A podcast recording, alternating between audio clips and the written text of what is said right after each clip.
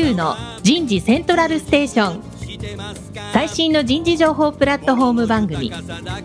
日本最大級の人事エグゼクティブクラスのコンソーシアムの代表を務めシンガーソングライターとしても活躍する楠田優が有名企業の人事や人事をサポートする企業の方をゲストに迎えて第4次産業革命時代に我が国の人事がなすべきことを模索しながら情報提供していきます。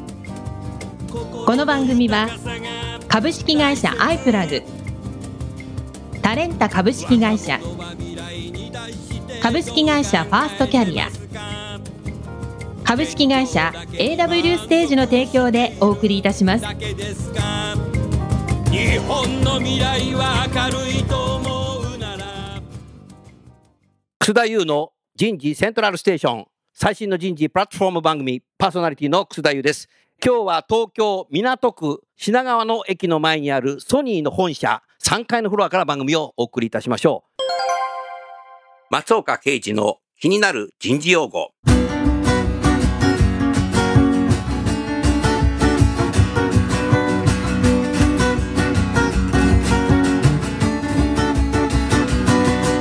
内的動機。内的動機。内的動機とは人がどのような状況や物事に対して意欲を感じるかというモチベーションの要因を指しています。その内的動機は一人一人皆異なります。内的動機づけの理論は1970年代から提唱されていますが、それが昨今、さらに重視されてきているのは、報酬や昇進といった外発的動機づけ偏重のマネジメントが企業が求める人材開発、組織開発と合わなくなってきているからです。例えば、従業員の自律的な行動を即すためには、一律的な制度よりも一人一人によって異なる内的動機を高める働きかけが必要です。また、ダイバーシティ推進で多様な個性や強みの発揮を即すためには、個々人の特性に応じたマネジメントが求められます。マネージャーとメンバーの101の対話に関しても、その主たる狙いはメンバーが仕事を通じてやりがいや成長実感を得られるように個別の支援を行っていくことにあります。内的動機。今日のテーマは、ソニーにおける採用変革の取り組みになります。早速ゲストの方をご紹介いたしましょう。ソニー株式会社人事センター採用部統括部長の池山和成さんです。池山さんどうぞよろしくお願いします。よろしくお願いします。続きまして、タレンタ株式会社代表取締役社長兼 COO の田中義則さんです。田中さんどうぞよろしくお願いします。どうぞよろしくお願いいたします。さあ、池山さん。はい。ここのさ、ソニーの今一回さ、すごいさ、昔のさ、あのトリニトロンとかさ、ウォークマンの1号機とかさ、はい。展示してるけど、あれいつからなのこれ？これはですね、オープンしたのが3月か3な。月？ええ、3月に一時確か冬ぐらいに工事してたもんね。そうですね。これ何ができんのかなと思ったけど、うん今日ね、来た時ね、少し時間早く来たからね、うんずっと見たらな、もう涙出ちゃったね。あありがとうございます。僕の人生そのもの、いろんなもの買ったよ、今まで。すごいね。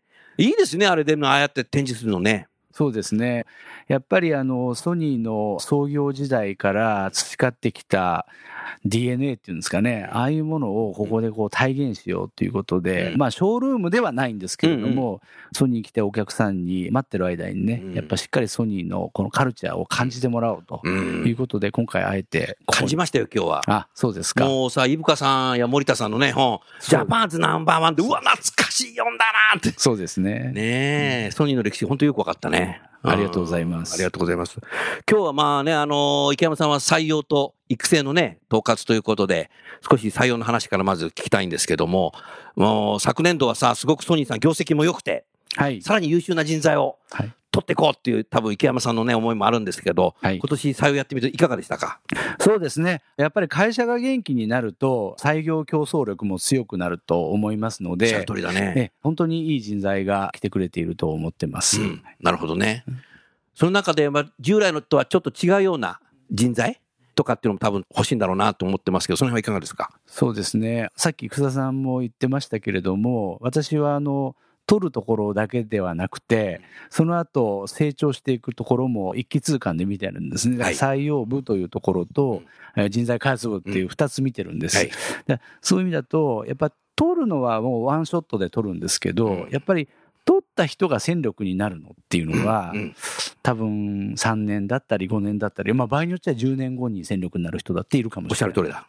だから、やっぱり人を取る時もですね、うん今必要なスキルセットを持ってる人とか、今何かにこうソニーのプロダクツに興味ある人というよりも、うん。やっぱり将来のこうことにこう価値とか関心を持ってくれてるなんかこう可能性のある人っていうんですかね、うん。なんかそういうところにやっぱりこれからリーチしていくべきだと思いますね。なるほどね。とはいえさ、やっぱり今、ブーカの時代っつって、うん。先が見えないっていう時代も言われる中でさ、はいはい。どういう目利きで撮ってらっしゃるんですか、それは？やっぱりあの環境変化が起きた時に、その環境変化にこううまくこう対峙する変化適応能力。変化適応、まあそうですね。変化適応能力っていうのは、まあわからないけど、もしかしたら、生まれ育ってきた環境とか、なるほど。ね、まああの、もうあんまり勉強したり、育成したりしても強化できない部分もあるかもしれないけれども、やっぱりそうじゃない、育てられる部分もあると思うし、だからそういうその、なんていうのかな、性格特性と、それから人事用語で言うとね、なんかコンピテンシーみたいな話、うん。なんかそういうとこをうまく組み合わせて、今価値を出せる人うん。も大事なんだけども、何が起きても対応できるような、なるほど。そういう人をやっぱり取っていきたいし、うんあの、そういう人の割合をね、んやっぱどんどん増やしていくべきだなと思ってね、採用活動やってますけどうね。んソニーさんもね、もう今までね、ずっとやってきた事業をこう撤退しちゃったりさ、誰にもわかんないよね、まだね。そうです。そういうことです。そういうことだよね。はいそういう時に技術者として、はいエンジニアとして残っていけるそうですね。人だねだから、日本の大学でも理系っていろんな学部があるじゃないですか。あります。で、工学っていうのは、基本的にはある、その基礎的な、そのサイエンスの上に成り立っていて、ものを作っていくとか、何かこう作り上げるような、うん。まあそういう学科だとすると、今ソニーはうん。まさにものづくりをしてますもので、多分工学系の方って結構うん。入ってきてすぐ活躍できると。そうですよね。すぐ活躍できると思うんだけど、でもまあ、このスタイルうんがいつまで続くかはやっぱり、うん、グレーなとこありますよね。だから、そういうことを考えると、最初から今のその仕事にマッチする人というよりも、将来うん。価値を出せる人。なるほど。それはじゃあ学部で言うと何学部なんだとうん。いう話になると必ずしも工学部じゃないかもしれないとかね。なるほどそういうことあるかもしれないですうね。ん。そうすると多様な人材を採用して、ああまさにそういう将来に向けて、ダイバーシティ、インクルージョンしていくとそういうことだと思いますね。いう会社にしていきたいと。そうですね。あ、それ大事ですね。多様な人材ってすごく大事で、やっぱりこう、何が起きてうもん対応するためには、うん組織が多様化してないあと。おっしゃるとおっしゃる同じような人だとうん同じようなものしか作いや、れないいうのは。もう筋トレアメ人材じゃね。そうなんですよね。うだからダイバーシティみたいなのもそういう捉え方をすると、うんやっぱりイノベーティブなうん。サービス作ったり、イノベーティブなもちろんものを作ったりするにもダイバーシティってすごい大事ですよね。うん、そうですよね。だから技術も多様性に富んでなきゃいけないと思います。やっぱ電気設計う、んソフトウェア設計、うんメカニカル設計だけじゃやっぱりダメなんじゃないかなと思いますよね。うん将来考えた時にね。違うものを学んできた人の意見でね、新たなものは絶対出そうだよね。それをやっぱり信じていくっていうのは重要だよね。人事としてはね。そう思います。うん、うん、なるほどな。あのー初任給、はい。すごい上げましたね。はい。びっくりしましたよ、新聞見て。あのーやっぱり、まあね、昨今、経団連のうんああいう話があったり、はい。あの、日本うんのその新卒一括採用とか、そうね。就職ルールとか、うんまあそういうのがここ結構いろいろ言われてますよね。はい。で、全く僕はその通りだと思ってて、はいやっぱりこれから、うんやっぱ競争相手は誰なのかとうんいうふうに考えたときうに、んやっぱり今の競争相手と比べると全く違ううん競争相手になるかもしれないので、おっしゃる通りだ。だから、やっぱり人を取るときも、はい日本の大学だけから取っていると、うん多分競争力が担保できないんじゃないかと思うんですよね。なるほど。だから、なるべく、例えば AI だったり、コンピューターサイエンスみたいなところは、うん必ずしも日本の大学が世界のトップではないじゃないですか。うんそうですね。そうなるとね、やっぱり人材をいろんなところから取っていこうと思うと、うん。やっぱりうん。報酬みたいなところもね、うん。あの世界の人材の獲得競争みたいな話になるとね,、うんおっしゃる通りやっぱり処遇の部分はうん、これ手をつけないとね、うん。これ避けて通れないですよ、ね。なるほどなるほど。うん。と思います。おっしゃる通りだね。もうソニーさんはかつては総合職採用してたけども、職種別採用にされて何年経ったかな？あれいつからでしたかね？えー2013年4月に入社をした人人から。職種別うん始まりましたね。うんでもやっぱり今のこの時代来た時やっぱ職種別を早くこれやってきて僕は良かったんじゃないかなというふうにえー思うね。そうですか、うんはい。ありがとうございます。これからそうなってくるよ。うんそれでね、やっぱり池山さんのさっきおっしゃってたけどね、僕はね、このね、採用の問題だけじゃなくてね、人事全体ね、定年退職の問題も含めてさ、人材マネジメント全部がさ、全体が日本企業ね、自由競争になったよ。そうですね。うん、だから昔はさ、あのなんか産業別の労働組合でさ、うん決めてとかやってたけどさ、うんもうそんなことやってる場合じゃない。うん前よね。うんもうそこでいかに勝つかっていうことなので、だからうん採用も勝っていかなきゃいけないし、そうですね。ね、だからそうなった時に、同業他社がどうのこうのじゃなくて、はい、はいもう市場がどうなんだと。ああ、まあ、全くその通りだと思いねま、す。うん今までは業界の中でしたけども、業界なんてのももうなくなってきちゃうわけなので、うんそういう考え方はもう取っ払った方がいいですよ、いいですよね。ええだからそこがね、もう本当ね、ソニーさんは先進的にね、うんおやりになったんだなと、あの新聞記事見てね、思ったけど、まさにそうなんだ。ま、全くその通りです。う。そうするともう一律ではなくて、はい。個別にはいやっていくってこと。うんそこはでも人事も大変になるけども、うんまあ、究極はそうだと思います。究極はそうだねええなるほどね。うーん。だから、新卒で、一括で入って、うん。で、なんか同じようなこの教育を受けながら、こう、キャリアのラダーを上がっていくっていうのではなくて、うんやっぱり、まあ、通年採用なんて言葉は最近出てますよね。うんうんやっぱり必要な時に必要な人材をうん新卒とか経験者採用とかっていうことをあんまりとらわれずにうん取っていくっていうのがやっぱ究極なんじゃないかと思いますよね。なるほどね。うん少しね、話題を変えて、ソニーさん今年あの採用のプロセスの中にね、その、録画面接のハイアビューの仕組みを、池山さんね、少しトライアルで始めたって言いましたけど、うん。プロセスに入れた意味、狙いって何だったんですか？まあ、究極は、あの、レベルの高いえー人材を採用するために、今までの、例えば、書類選考をやって、一次面接をやって、最終面接をやりますと。うん。例えばそういうプロセスがあったときに、もう古典的なプロセスだよね、それ。もう本当にオーソドックスなプロセスを、何かそこに工夫をすることによって、最終的なその人材のレベルをもっともっと上げることができるんじゃないかな。うん。まあ、レベル上げるというか、あの、我々の要求に合致した人材が取れるんじゃないか。そこのチャレンジですよね。うん期待値にマッチしてるってことだね。そうですね。うんうん。だから、まあそういった意味では、途中でそういう録画面接を入れることによって、うん。人材のレベルが今まで以上にえー上がっていくんじゃないかと思うし、うん。今年はトライアルで入れましたけれども、まあ実際に上がったと思います。上がった。ええそうすると学生さんになんかお題を出して、なんかプレゼンさせてんですかそうですね。それ録音したやつをはい。我々見てるんだ。はい。人事も見れるし、もしかしたら現場にも見せられるんで、それ。そうなんです。あの、複数の人で共有できるっていうのもすごく多いそれは重。要だよね。面接ってさ、その面接会場にいなかった人は見ない、そうなんです。誰だったかわかんない。そうなんです。はい。だから、そこのプレゼンテーションを例えば映像を見る。うんで、その映像を多面的に見る。うん。それから、その映像を繰り返し見る。うん。なんかそんなことがね、やっぱできるんですよね。ああ、今までのプロセスにはできなかったけどね、それはね。もちろん、最後は、えー人物面の最終判断みたいなところは、当然 face to face で、はい。ね、コミュニケーションでやらなきゃいけないんだけれども、うんその前の段階で、例えば、あの、スキルを見るとか、なるほど。専門性の高さを見るっていうのあーは十分に録画面接っていうのはそれはプレゼンでわかるよねわ。かると思いますよ。あとそのプレゼンがロジカルかどうかとかね。そういうのもわかるわけだもんね。うん。だから、面接の場で、こう言ったらこう返すとか、うんうんそういうものは録画面接ではできないあ、もちろんもちろん、トゥエイじゃないからね。うんワンウェイだからね。そうですね。だから、そういう部分ではなくてね、やっぱそうじゃない、この録画して繰り返し見れるとか、多面的に見れるとか、そういう要素は何なのかということをしっかり特定をして、うん録画面接を使うと、うんまあ、さっき私が言ったようなね、採用する人材のレベルっていうのは間違いなく上がると思いますよ。なるほど。ええ今ね、池山さんの話聞いててさ、田中さん思ったんだけど、はい来年はいよいよさ、はい。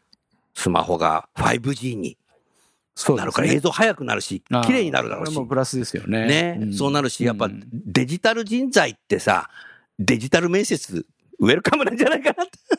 そうそう。やっぱりね、一律的な採用から、多分採用の仕方も個別的な採用になると思うんですよね。おっしゃる通りだ。ええやっぱ学生の動機とか、うん。ジェネレーションとか、うん。そういうそのところも見ながらね、うどういう取り方をすると、うん。学生にヒットするかとかね、うん。なんかそういう視点ってすごい大事だと思います。うん。やっぱソニーってさ、僕から見たらやっぱクリエイティブな会社なんでさ、採用の面接の仕方もクリエイティブだとさ、ええそうですやっぱクリエイティブなあの会社っていうふうに。そうですね。ね、最終的に選ぶときってそういうこと、そういうところで選ぶ可能性もあるね。そうですね。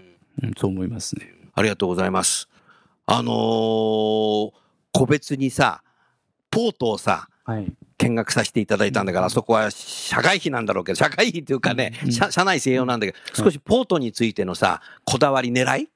あポートって何ですかっていうのをぜひさ、お話ししてくださいよ。はいそうですね、とてもあの短い時間で言うのは難しいんだけれども、まず大事なことは、やっぱり人材で勝つってことですよね。人材で勝つ。日本の企業だけではなくて、うん世界の企業に勝つ、人材で勝つ。うんソニーの強みは何かなと、勝つための強みは何かなっていうふうに考えるとうん、やっぱりダイバーシティなんですよ。ダイバーシテうんええあダイバーシティ、多様ィ。性ですよね。うん。つまり、ソニーの社員って多分今11万人ぐらいいるんです。11万人いるんだ。ええ11万人世界中にいるんですね。はいでもちろん国もうん日本は一部でしかなくて、全世界に広がってますよね。そうですね。それから事業のカテゴリーもですね、うん多分ソニーって一体何の会社なんだろうと思うぐらい最近は広がってるんです。すごい多様化してるよね。多様化してる。例えば僕たちブランデッドハードウェアって言ってるんですけえ、ど、テレビとか、うんうん。オーディオとか、うんビデオ、うん。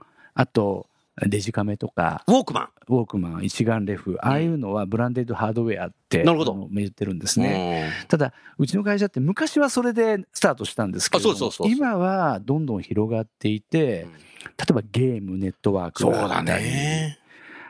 まあ、もちろん今、イメージセンサー、半導体のデバイスの領域が結構力を入れていたり、あるいは、まあ、映画とか、映画音楽とか、そうそさらに言うと金融金融そうだよね。でね、この事業の多様性っていうのも、うんまあ多分他社にはないと思います。ないグローバルな企業どこ見てもですね、うんこれだけ事業が多様してる会社ってないと思ってて、事業が多様化してると人材も多様化しますよね。おっしゃる通りだ。でね、ここをね、競争力の源泉にしようっていうことなんですよう。んで、やっぱり多様化してる人材が、うんやっぱお互いに刺激を受け合いながら、うん切磋琢磨し合いながらね、うん成長していくっていうことなんです。うんで、そのコンセプトがポートなんですよ。まあ、なるほど。港ってことです港で？うん。港区だからね。港港 港区だからポートなんですよね。だから、あの、こういうその人材の多様性を新しいサービスとか、新しい事業に結びつける、うんそのためにはソニーのこの多様な人材を化学反応を起こして、なるほど。で、いろんなアイデアを出してな、るほど。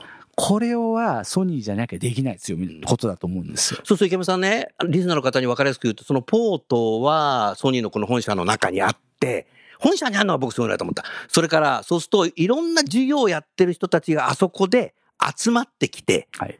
議論しながら、うんシュンペーターの教科書通りじゃないけど、うん新結合して、そうですね。イノベーションが起きるそうですね。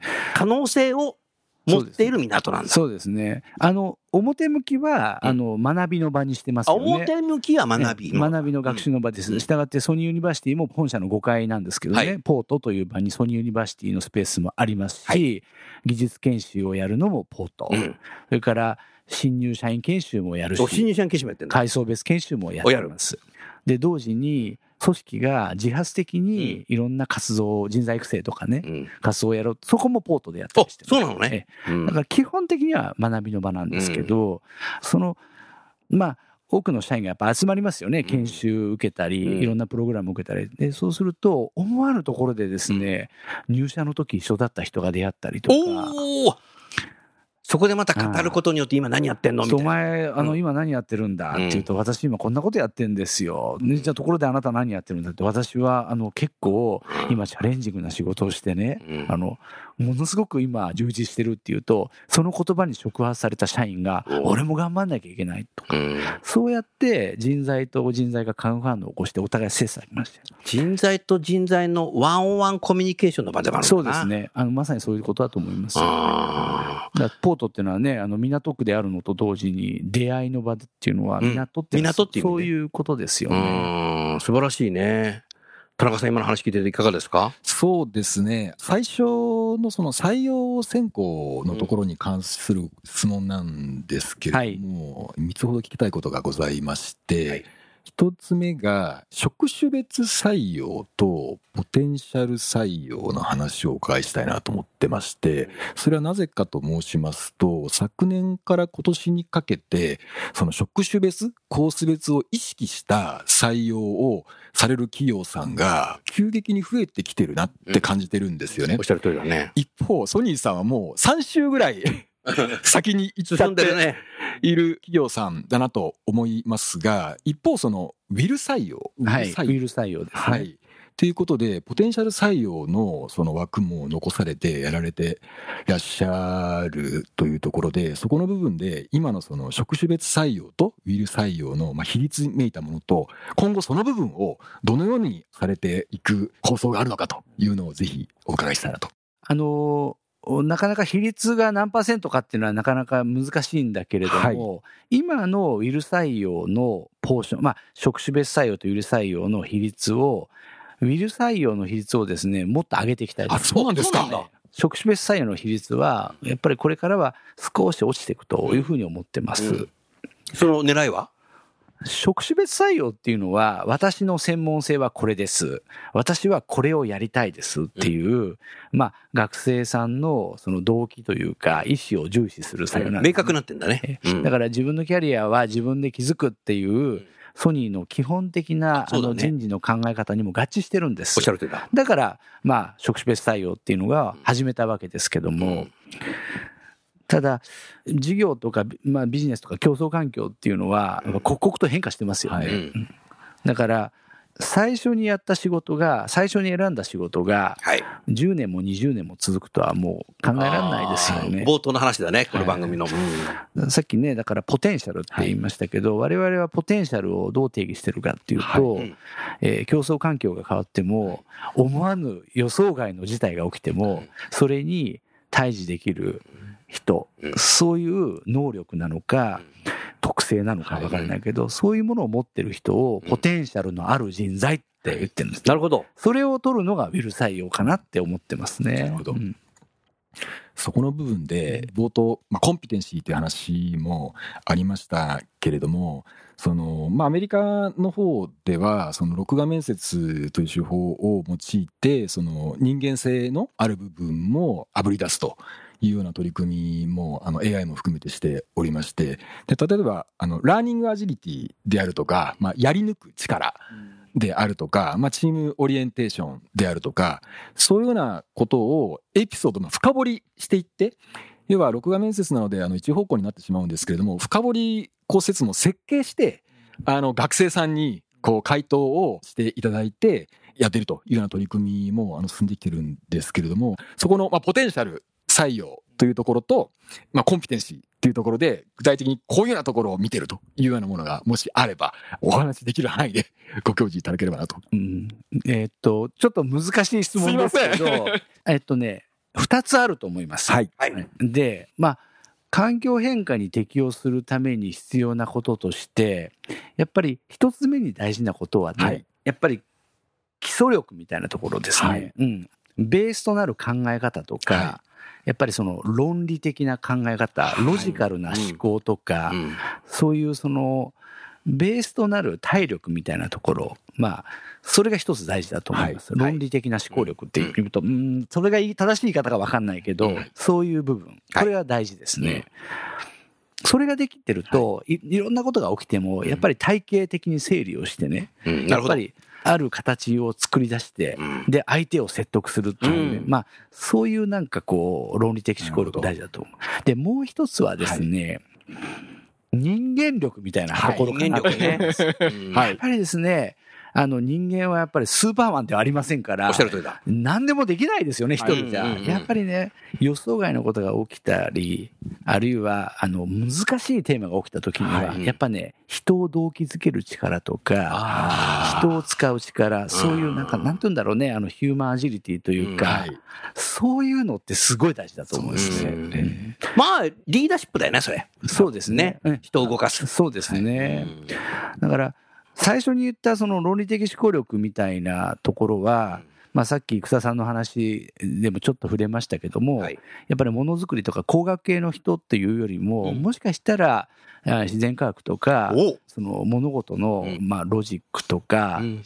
まあ、本当に基礎となる部分ですよね。うんうんうんそれがもしかしたら工学部というよりも、うん。なんか理理学部という、はい。そういうことかもしれません。わかる理学部だったら数学とか、数学とかね。物理学とか、うん。わかんないけど宇宙科学とか、宇宙科学とかね。そういうことなのかもしれない。で、後者の方っていうのは、これは人間力みたいな話ですのはい。で、これは今までもそこは見てるんですけれども、はよりやっぱりうん。人を使ってことを成していくっていうことがうん。ね、やっぱそれは大学の時のいろんな経験とかもわかりますねわかりますね。そういうことじゃないかなと思います。なるほど、なるほど。うんなるほどね。うん。池山さんさ、こういう時代の中で、池山さんこの採用の話とかポートの話していただいたけども、今度池山さんご担当されてる育成？育成の仕方もね、はいやっぱもっと変わってくんじゃないかなと思ってますけど、その辺なんかご意見をぜひお聞かせください。うん一つは、やっぱり、受け身で人を教育するっていうスタイルは、うん。やっぱりこれからはどんどん少なくなっていくべきだと思います。ん。やっぱり限られたお金をあの投資するわけですから、うん。やっぱり学習意欲の高い人により多くを投資して、うん。そうすると、やっぱり究極は育成の仕方も集合研修とかね、人事が呼ぶやつね、うん。来てください。場所を用意して何月何日の何時から何時までやるので、うん。ここに講師の先生来ますので、うん100%出席を目指して頑張ってくださいみたいな、うん。ああいうスタイルって、うん。やっぱり集まってる人は、中には意欲的な人もいるかもしれないけど、中には嫌々ながら来る人もいると思うし、うん。だから、なんかね、やっぱりそういうスタイルではなくて、本当に意欲のある人、成長したい人にリーチをして、うん。その人に対しうてん。教育を提供する。なるほど。これはね、IT の力とか、うん。いろんなこう、最近ね、パーソナライズそうそうそう。化とかね、うん。言われてますけれども、なんかそういう話だと思うんですよね。うん。そこがすごいこれからのチャレンジだと思います。うん。あの、弊社もできてません、そこは。多分そういうふうにやっていくと本当に能動的な人材が分かってくるし、うん。どんどんどんどんそれで自分で学習していけばそうですね。いいじゃないですか。まあ、さっきね、あの、ラーニングアジリティとか、変化対応力、ん適応力っていう話ありましたけど。もう一つは、今ちょっと思い出しましたけど、やっぱり勉強しようとする気持ちみたいな。勉強しようとする気持ち。あそれも大事だと思います。学習意欲とかね。うん。だそこがだからポート、ポートもそうなってるしね。そうですね。もしかしたらそれって興味関心の幅みたいなことかもしれないし。うんそれは今さ、あの、よく経済産業省が言ってるね、リカレント教育のところに入ってくるわけまあそうですね。だから働き方改革でさ、早く帰るんだったら、家帰るだけじゃなくて飲み屋行くだけじゃなくて、どこかで行って学ぶ。そうですね。池山さんがさ、セミナー来てくれるのと同じに、はい現場の方もそうやって他のとこ行ってセミナー行って、そうですね。また違う異業種の人と知り合って、そこでまたイノベーション起こるかもしれないしね。ね多分そういうことやらなきゃいけないってことだよな。だからね、うんあの、そう考えると、うんやっぱ人事部っていうのは何をするところなんだろうかっていや、だから個別ですよ、個別。採用も個別になってくるし、ラーニングのとこもね、個別に提供していく。それをきちっとさ、見える化していく。そうなんですよ。うん、それで次何やればいいかってことも教えてあげるとか、うんそういうふうなデザインにしていくってことなんじゃないですかね、これから。そうなんですようん。ね。だから研修の事務局ってなくなるかもしれない。そうそうそう。ね全くそうなんですよ。ううんまあ、だからコンテンツさえ提供して、そうそうそう。見たい人は自分の好きな時間を使ってうんやってください見てください。うん見たくない人は見なくて結構です。うんただ、我々後のことは言うかどうかわかんないけど。うん。みたいな話わかわかりやすく言うとね、ええそうなるね。うんうんまあ、ラーニング領域の、まあ、欧米のうん HR テクノロジーも、まあ、かなり進んできてましてですね、今はですね、何が最新かと言いますと、うんその個人個人のその思考だとか、そのスキル、プロファイル情報を元に AI がこんな記事読んだ方がいいですよだとか、この本読んだ方がいいですよだとか、この人にあの会った方がいいですよだとか、こうリコメンデーションしてくれるんですよね。なるほどい。や、自律的なその学習を促すような、まあ、ラーニングエクスペリエンスって言われ方をしてるようなんですけれども、そこはあの注目してるんですけれども、日本に。それはね、僕ね、今田中さんの話しててね、池山さんこういうふうに思ったんだけども、ビジネスの本ってさ、書店に行ってもさ、なんか自分のさ、興味ある範囲のところばっかりぐるぐる回んない？同じような本ばっかり読んじゃうとか。そうですね。ね、はい。で、ネットのさ、本買うところもさ、これ買った人はこれ買うって言うと、なんか同じような本ばっかり紹介してくる。うんうんうん。そうですね。うん。でもさ、いろんな本があるわけじゃない。はい。そういうものっていうのをさ、例えば AI でね、なんかこう教えたりするとさ、うんもっと意欲が出る人は、どんどんどんどん幅広がっていくうんじゃないかなっていうふうに思う、ね。そうなんですよね。だから、さっきのね、ポートなんていうのは、あの、そういう刺激、うんあの、社員がお互いにこう出会うことで、そういう物理的な刺激を与える場がポートだと思うんですね。うんはいで、まあ、あと、さっきの話でね、やっぱりデータをしっかりと蓄積をして、そうそう。この人はどういう学習履歴があるのかとか、うんあるいはどういうキャリアを歩んできてるのかとか、またどういう時間帯に学んでんのかとか、どのぐらい集中してやってんのかとか。そうなんですよね。だからそういうものが、まあ、データがまずあの、たまんなきゃダメですよね。AI はつ使いようがないあ、。それそれだ、それそれだから、やっぱり、これって結構時間のかかる話で、やっぱデータをどんどん蓄積をして、それを AI でいろいろこう、学習をして、レコメンデーションをして、そうやって好奇心とかうん。刺激を与えていくと。うん。これはあの、物理的な刺激というよりも、もう少しこう、サイエンティフィックな、まあ、HR テック的なはい。ね、あの刺激だと思うんですけど、うん。でも、究極はあやっぱりあの共通しているのはうん、個人ですよね。そうですね個人の動機にいかにリーチするかと、はいおっしゃる通りだね。うんいうことだと思うんですよね。で、そういうデータが、その人の次のキャリア、そうですね。あなたのこのスキル、じあれはここっちの事業部に行ったらもっと活躍できるんじゃないかとか教えてくれるとかね。そうなんですよ。多分そうなってくるとなんかこうね、ずっと長くソニーにいたくなるし、そうなんですよね。ソニーにいる価値っていうのが出てくるし、そうなんですよ、ね。多分そういうふうになる。それがまあリテンションにもなるしさそ、うなんですよ。ずーっとね、何歳になっても変化適応能力になうるん。人材と、うん。あ、もうこの人は止まったなっていうのもデジタルにわかるので。そう、えだからそうすると、その人にはまた違うね、うん。研修を呼んでうんやればいい。そう。そういう子にカスタマイズしていろんなことができる、ね。全くそうだと思います。うんそういう時代に変わるねうんそういうふうになって特に今、このさ、あの、20とか21とかさ、うんソニーさんが今、池山さんがやってるさ、採用で本当に優秀な人が入ってくるってうん優秀な人ほどそういうふうに提供していくとね、うんざーっと丸々つぎそうだと思う優秀な人をさ、もう、年がら年中さ、来てくださいって呼んでたらさ、もう嫌になっちゃう。そうですね。ね。やっぱり、あの、採用していい人が取れても、その人が成長してもらわないといけない。わけです。だからだからね、会社の中で採用が一番重要なのね、今のね、後工程だよ。そう。後工程ですようねん。だって採用はなどうどう見たって1年ぐらいで終わっちゃうのでさ、うんあと、こっちはさ40年ぐらい頑張ってもらわなきゃいけないわけなのでね。ううんん。本当それ大事だと思大事だうんですよね。あー変わってくるね。そうですねあ。ーえ逆に、この後、あと5分ぐらいありますけど、なんか池山さん、メッセージとして、候補的にでもいいし、ありますか？あのーちょっと繰り返しになるんですけど、採用っていうのは、やっぱり今のスポットでいい人を見てる、取るんですけど、はい。で、この人はうちの企業にとってプラスかなっていうことを考えて採用するんですけど、私はやっぱりその人が会社の中に入って、成長して、より大きな仕事をしてもらう。だから、なるべくね、時間軸を5年とか、まあ7年ぐらいなのかわからないけど、そうやって取った方がいいと思うんですよ。なるほど。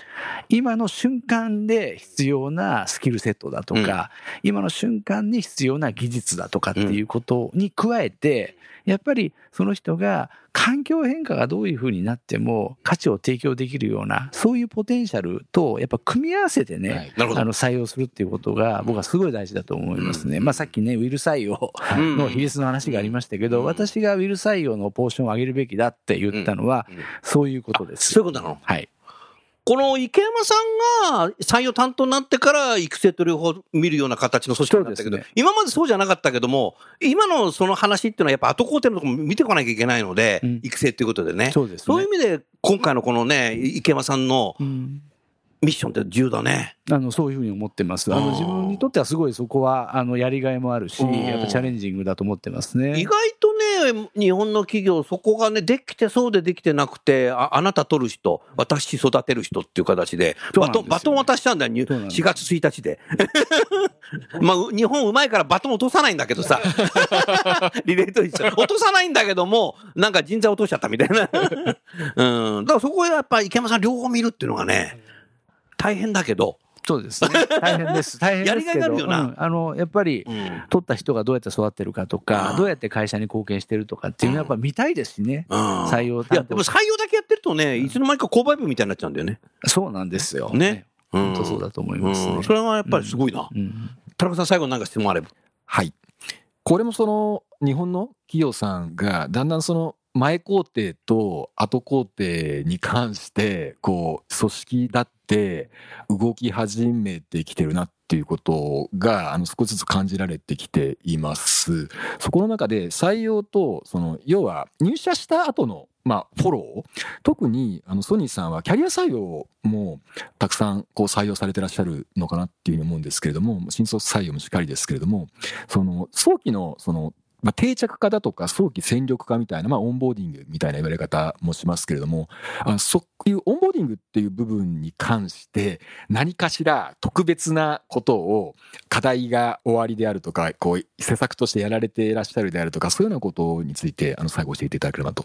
キャリア採用結構やってらっしゃるやってます。やってる？ええ、あの、すごくやってます。えっとね、そこはです。ね、オンボーディングですか、はい。オンボーディングっていう、あの、まあ、さっきの話にもつながるんですけど、あの、やっぱりソニーの強みというのは、はいやっぱり多様性であり、ダイバーシティなんですね。で、キャリア採用の人を外から取ってくるんですけど、うん。やっぱりね、その外の意見とか、うん。他社でやってきた経験とかうは、ん。すごくリスペクトしますよね。おー。だから、あんまりえー会社の色に染めたくないっていう。なるほどなるほど。やっぱりキャリア採用やってるのはダイバーシティが新しいイノベーション、イノベーティブな製品を生む、はい。イノベーティブなサービスを生むっていう視点もやっぱあるので、うん。やっぱりこう、取った人をソニー流に何か教育をするとか。何かこう学んでもらうっていうことは、ある程度のことはやらなければいけないけれども、はい。もちろんね。やっぱりその人の持ってきた経験とか、その人の他者で経験した技術とか、もしかしたら人脈とか、はい。それは財産だと思うので、それはリスペクトしたいですようね。ん。なるほど、なるほど。ねいや、まさに、でもそれこそ真のダイバーシティそうだと思うんですよね。だよね。同質化するために取ってるんじゃないもんね。同質化するために取るのはね、原問補充だよ。うん退職した人がいるからじゃあ入れましょうみたいな。うんそうなんですよね。穴埋めっていう感じですよ、それ。穴埋めはね、同質人材でいいかもしれないけど、ダイバーシティやるためのキャリア採用。だから、人手不足とね、人材不足の違いですよ。人材を取ってんだよ。そうです。ね。そうですねんそういうことなんじゃないかな、というふうに思いますね。田村屋の健康ポイント。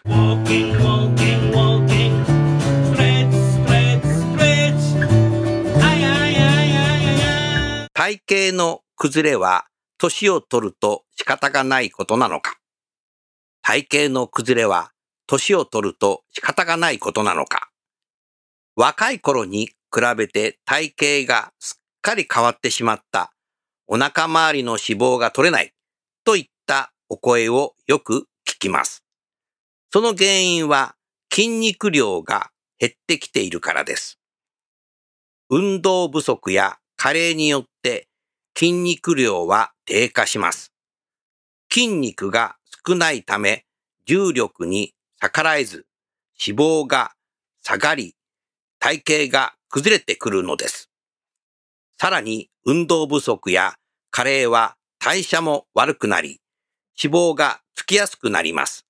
特にお腹周りは内臓を守るために脂肪が一番多くつくところです。何か運動したりスポーツするのも良いですが、まずは姿勢を正すことから始めませんか？座るときはお腹を丸めずにしっかり背筋を伸ばして体を引き上げる。立つとき、座るとき、太ももの内側の筋肉を使って足を締めるなど、体を引き上げる、体を締めるの意識が体型維持を支え、体を引き締め、年齢を重ねても体型の崩れを止めることが可能です。体型の崩れは年を取ると仕方がないことなのか。楠田優のヒューマンリソースミュージック。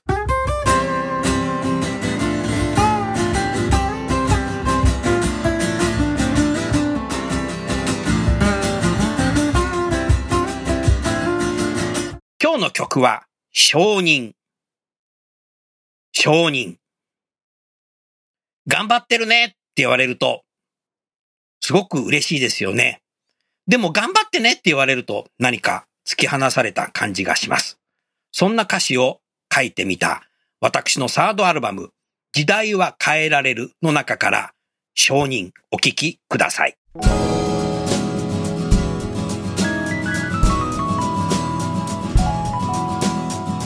張ってねって言われるのは冷たい言葉だから頑張ってねって言われるのは見捨てられてる気がする張ってるねって言われると目をかけてくれてる気がする。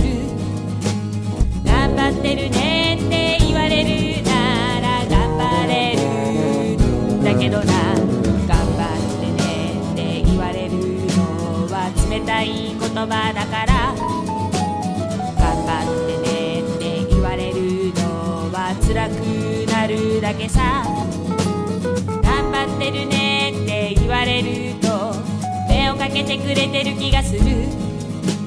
頑張ってるねって言われるなら本当に頑張れるんだけどな。見捨ててる言葉と認めてる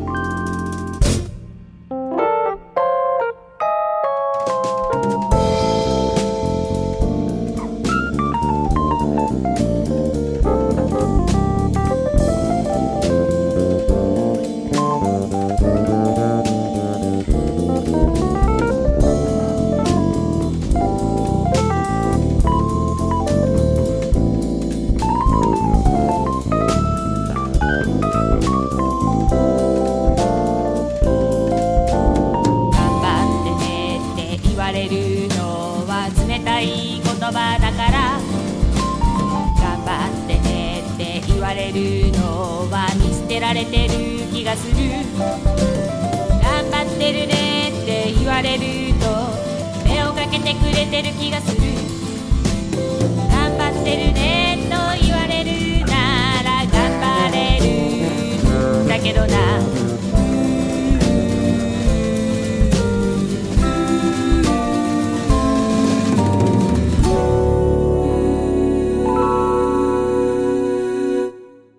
はい。ありがとうございました。あの、ちょうど時間になりましたので、池山さん、ぜひさ、人事の皆さん、何かさ、ソニーのメッセージを伝えてですね、番組を終わりたいと思いますので、どうぞよろしくお願いします。そうですね。あの、やっぱり、今まで日本の人事っていうのは、ルールを作ったり、あの、制度を作ったりして、ねあの、会社の考え方に合った人材を作ろうとしてきたと思うんです。おっしゃる通りです。だから、これ日本の、あの、ある意味強みだったかもしれないですけど、やっぱりこれからグローバルな競争に勝っていくためには、やっぱり一律性とかですね、うん。集団で育てるということよりも、やっぱり個人の動機とか、うん。いろいろな考えを持ってる人たちを、やっぱうまく組み合わせて、新しい価値を出していくっていうことだと思うんで、私は、あの、これはあの、弊社に限ることではないと思うんですけど、はい。やっぱり多様性とか、うん。そういう人材の化学反応って言いますかね。やっぱり。個にフォーカスをしたうん。採用、それから育成をやっていくと、多分1たす1がね、あの3人でも4人でもなっていくと思うんですよ。うん。うんだから、そういったところをね、あの、意識して、僕はやっていきたいと思いますし、でもそれは多分、うちに限らず、あの、うん。どこの会社も多分そういうことを、あの、やっていくとね、もういいんじゃないかなっていうふうに思いますようね。ん。これね、もう、伊深さんだったか森田さんだったかの、あれをいろいろ読んだことあるけど、地に足についてない人材をね、採用すると、そういう人が発明するってのはどっかで読んだことあるんだよ。ただし、そういう人を受け入れてくれる部門が長く5年とかね、見てくんないとダメだよっていうふうにも後こって言ってんだよね。あ全くそうだと思います、ね。だからそのカルチャーがね、脈々とね、うん、ソニーに多分あるんだよ。うんい池山さんのやってること多分そこなんだよ。うんでも一時でそこ忘れられてたとかあるね。そうですね。あの、そうかもしれませんね。ねうん思い出しちゃったよ。あの一回さっき見たからかもしれないけうど。んいや、全然地に足ついてなかったらダメだけど、研究してるのって地に足ついてない方のがなんかうんすごかったりするわけじゃない？そうそう。やっぱりね、あの、普段の業務のプロセスの中だと、なかなかやりづらいことってあるじゃないですか。あるあるある。まあ、その、なんかこう、上司に黙ってね、うん新しいことやってると。でも、まあ、働き方改革の発行れみたいな。やっぱりな、な全然心理的安全ないな、この会社みたいな。そうね、おっしゃる通り。やっぱり会社が、あの、厳しい、あの、状況にある時とかっていうのは、そういうことやりにくいんですけど、ね。やっぱ成長していくためには、そういう遊びの部分っていうかね、ね。それってすごい大事だと思いますよね。だから、なるべく集団で管理するとか、うん。ルールで人をこう縛るとかね。ある方向に持っていくとかっていうことよりも、やっぱり個人の動機とかね、うん。あの、使えない人っていないと思うんですよ。おっしゃる通りですよ。うん。いろんなタイプの人がいてもいいと思う。うんだからそのいいところを組み合わせて、なんか価値を出していくっていうのは、やっぱマネジメントのチャレンジだと思いますけどね。もちろん、そういうことを受け入れる企業の風土とか、そういうものも大事。です。すごく難しい課題だと思うけど、でも、それをやらないと、多分これから成長ってね、なかなか難しいんじゃないかなって、すごく思います。うん。とソニーさんは業績がいいからそういうことができるのかな。いやいやそういう人材がいるから業績がいいんだと。どっちかわからないけど。どっちかわからないですけどね。でも人事はそれを信じてやっぱやっていくしかないよね、うんそうですね。人事っていうかね。そうですね。んそうですね。はい。ありがとうございましたえー最後にゲストの方をご紹介して番組を終わりましょう、えーソニーの池山さんタネタの田中さんどうもありがとうございましたどうもありがとうございました。はい、どうもありがとうございました。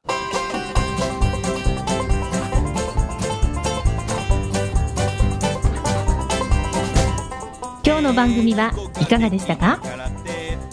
楠田優のサードアルバムの中から「輝け飛び出せグローバル人材」とともにお別れですこの番組は企業から学生に直接オファーを送ることができる新卒向けダイレクトリクルーティングサービスを提供する株式会社アイプラグワークハッピーな世の中を作るをミッションとし世界の HR テクノロジーを日本市場に展開するタレンタ株式会社。若きリーダーたちの可能性を引き出し企業と社会の成長に還元する株式会社ファーストキャリア。職場でできるストレッチと質の高いウォーキングを提供する健康経営サポート企業の株式会社 AW ステージの提供でお送りいたしました。それでは次回もお楽しみに。届けてゆこう。